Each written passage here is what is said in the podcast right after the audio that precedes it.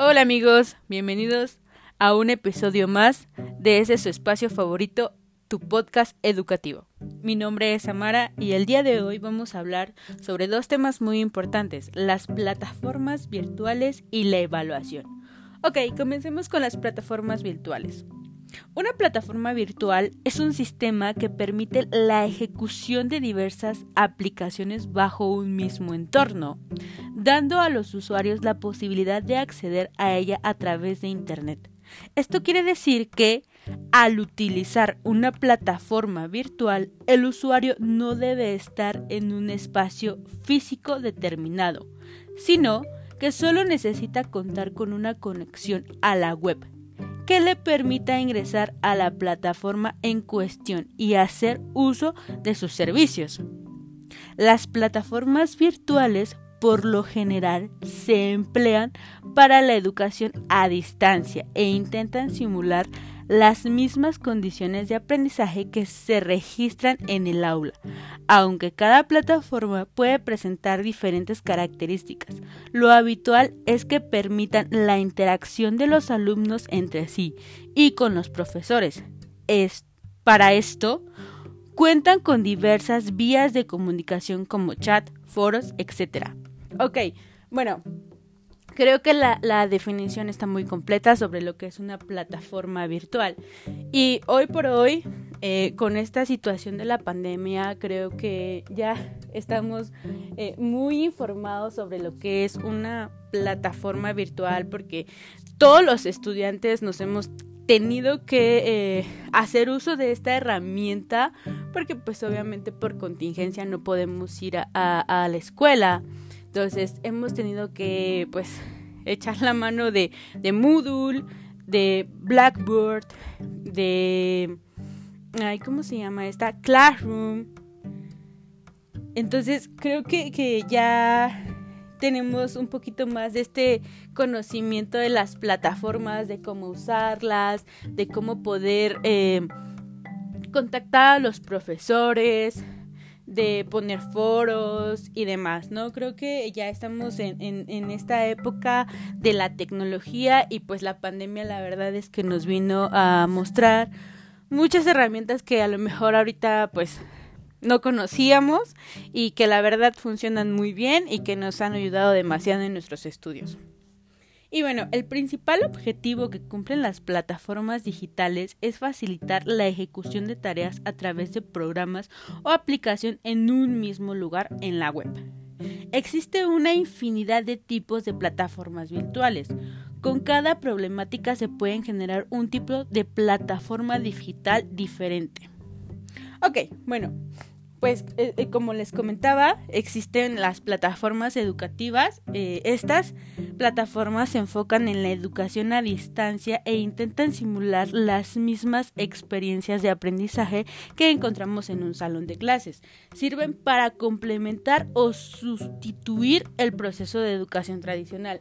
Pues creo que esto es muy obvio, ¿no? O sea, es como les comentaba pues tú, tú en tu educación a distancia entras a las conferencias, los profesores te mandan todo lo que son los contenidos pues educativos, eh, te lo mandan a través de estas maravillosas plataformas y ya pues tú puedes descargar los contenidos, hacer tus tareas, tus trabajos y demás, ¿no?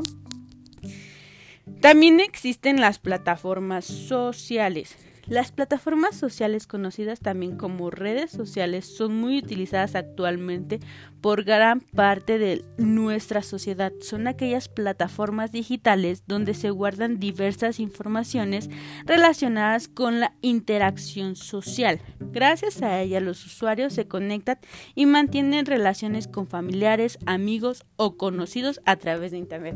Bueno, creo que esta no, no hay mucho que explicar. Todos tenemos una red social como es Facebook, Instagram, Twitter, Snapchat, o sea, creo que eh, eh, todo, todos por lo menos contamos con una de ellas, ¿no?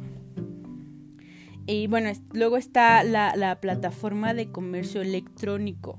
La plataforma de comercio electrónico abundan hoy en día en Internet. Gracias a ella es posible compartir los más diversos productos y servicios sin salir de casa, sin fronteras físicas.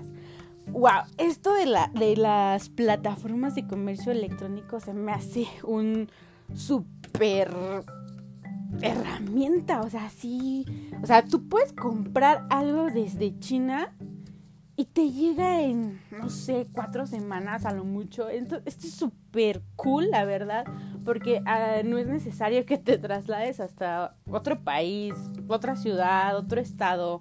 Ah, no, no es necesario que salgas de tu casa para poder comprar unos zapatos, una blusa, un vestido, un juguete, lo que sea. Entonces, estas plataformas nos han ayudado muchísimo a empaparnos de muchas cosas, de mucha cultura sobre todo, de, de aprender eh, pues no, nuevos este hábitos, por ejemplo, ¿no?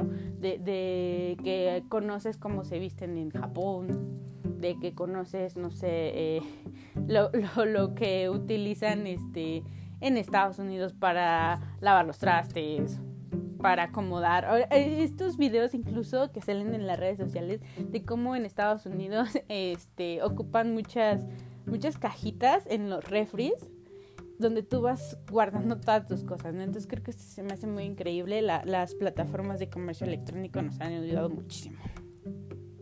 Ok, bueno, vamos a pasar a nuestro segundo tema, que es la evaluación. Y bueno, pues la evaluación es un proceso de adquisición, elaboración de información y expresión de un juicio de valor a partir de información recogida para mejorar. La evaluación suministra información sobre cómo marcha el aprendizaje, sobre la base del proyecto educativo y sobre la dinámica de grupo áulico observado el proceso que cada alumno va siguiendo para ajustar la actuación profesional del alumno